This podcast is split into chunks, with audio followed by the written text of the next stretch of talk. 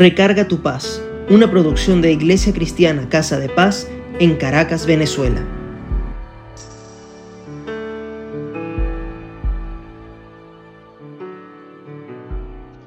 Hay un mensaje en nuestro podcast de Casa de Paz que nos orienta a que pongamos nuestra esperanza en la persona correcta y tiene por cita Gálatas 1 del 11 al 24 y Gálatas 2 del 1 al 3 se los recomiendo. Y el por qué me pareció interesante para compartirlo es porque resulta que en estos días una persona muy querida que ha estado pasando por un malestar de salud se encontró con un reel de un pastor que le pareció agradable y le dio like y así a varios reels porque le comenzó a seguir. Bueno, un día el pastor le escribe al privado y le da una palabra de esperanza. Le dice, Dios me reveló o el Espíritu Santo y le lanzó lo que veía de su vida. Por cierto, algo genérico que le puede decir a muchos, y luego le profetizó. Sin embargo, esa profecía estuvo acompañada de un requerimiento para que se cumpliera, y es que debía ponerse en contacto con una ONG de África, creo, para dar una ofrenda y después de eso quedaría libre de algo que le dijo tipo brujería que tenía en su vida. Inmediatamente lo pusimos a la luz de la palabra y vimos no la acción, porque en la Biblia hay muchas historias de liberación luego que se hace algo hasta extraño. Y lo otro es que ser generoso bendice. Sin embargo, la profecía la buscamos por toda la Biblia y no encontramos paralelo. Y es que las profecías ya fueron escritas y nos dan paz cuando vienen de Dios. Hoy en Recarga tu paz hablaremos de que lo sobrenatural y espiritual existe, solo que debemos pasarlo por el filtro de la palabra y nos dará paz.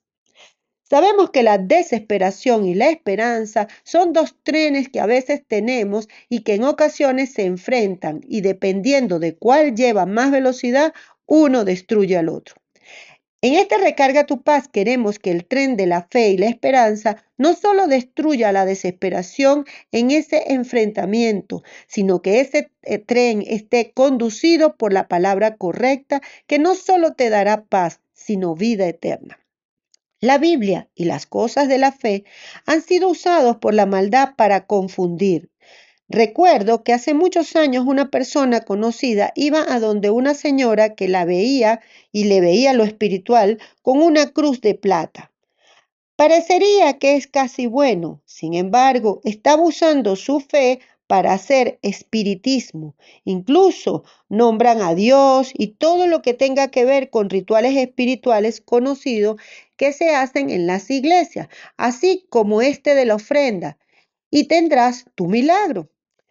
El ofrendar es una práctica que no es nueva y que no es solo de la iglesia cristiana. Si revisaran la historia de muchas congregaciones, se van a encontrar con prácticas humanas que no fueron reveladas por Dios ni por el Espíritu Santo y que aunque nos encontremos en la Biblia con propuestas similares, estas eran para una persona en particular y porque así Dios lo decidió para esa persona.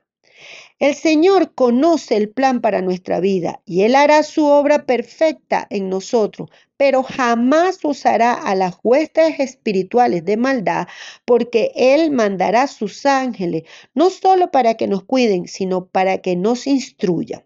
Ahora, ¿cómo conseguir paz en medio de una situación difícil que aunque hemos hecho muchas cosas, no se revela o se termina de ir? Bueno, lo primero es que Dios dice en su palabra que cuando ya dejes de hacer tú la obra, dejes todo en sus manos, Él hará. Eso está en Mateo 11 del 28 al 30. Lo explica fácilmente. Dice, venid a mí todos los que están trabajados y cargados. Observen, ¿a quién tenemos que ir? Bueno, a Dios Padre, Hijo y Espíritu Santo. Luego continúa, y yo los haré descansar. Esto es lo sobrenatural de Dios. Usted pone en Él su carga y espera el tiempo de Dios con fe, con esperanza, y Él les dará su buena y agradable respuesta. Él nos dará descanso. ¿En qué? Porque hay respuesta. En Isaías 40, 31 dice, pero los que esperan en Jehová tendrán nuevas fuerzas. Observen, los que esperan en Dios, en su obra, en su tiempo, en su forma, y quizás usted me dirá, ¿y si Dios mandó a ese pastor a que le diera esa palabra? Sí, es verdad. Dios usa a todos, hasta una piedra, para que retome su camino. Pero debemos pasar por la palabra todo, todo, porque el engañador conoce que estamos angustiados, que nos gusta hacer las cosas en nuestra fuerza y nos pone caminos que no son los correctos. La Biblia dice, hay caminos que al hombre le parecen justos, pero que al final son caminos de perdición. Y eso está en Proverbios 14:12. Sin embargo, si seguimos lo que dice el profeta Isaías en el 40:31, levantaremos las alas como las águilas, como las águilas. Comenzaremos y caminaremos y no nos cansaremos y no nos fatigaremos. Existe tanta palabra en la Biblia que solo leerla le dará paz. Eso sí es sobrenatural. Eso sí es una palabra que nos requiere de mayor esfuerzo que seguir su voluntad. En Proverbios 3:5 dice, confía en Dios con todo tu corazón y no te apoyes en tu propia prudencia. En el versículo 6, reconocerlo en todos sus caminos por eso, observa cuántas veces Él te ha bendecido en lo poco o en lo mucho y no tuviste que hacer un ritual más allá que creerle, tener fe, esperanza y confiar en su voluntad perfecta. Incluso en aquello que estás viviendo, porque en eso lo que Él pretende es que endereces tu senda.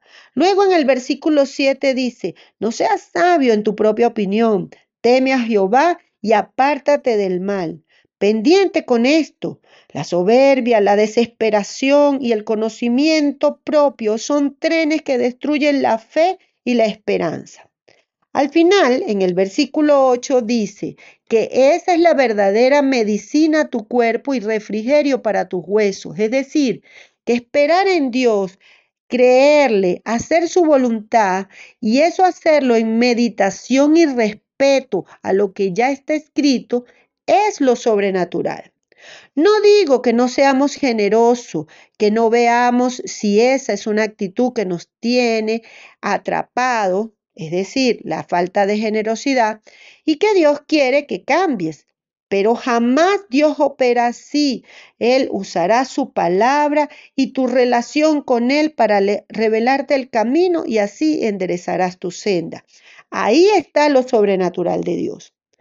Cuida que el tren de la inmediatez no le gane al tren de la fe y esperanza en Dios, porque eso sí te descarrila. Y es de esta forma como hay personas que se han apartado de su relación con Dios y por ende de encontrar la paz que da el caminar con Él. La buena noticia, Dios te ama tanto que siempre te ayudará y encontrarás la paz en lo que estés viviendo. Vamos a orar.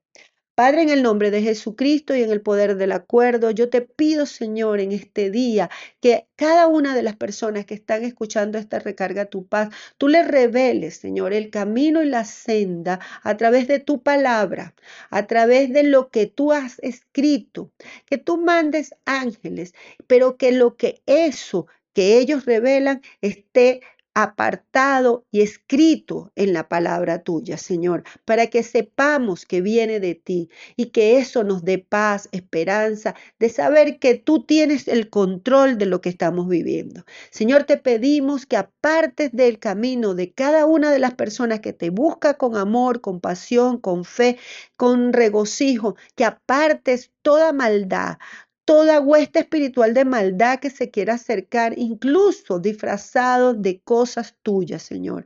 Sécalos, Padre, en el nombre de Jesucristo. Haz tu obra perfecta. En el nombre del Padre, del Hijo y del Espíritu Santo, bendecimos a cada una de las personas y creemos que el Señor está haciendo la obra en sus vidas. En el nombre de Dios, amén.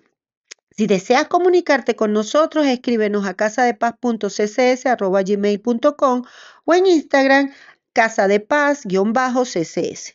Nos encontramos la próxima vez y besitos.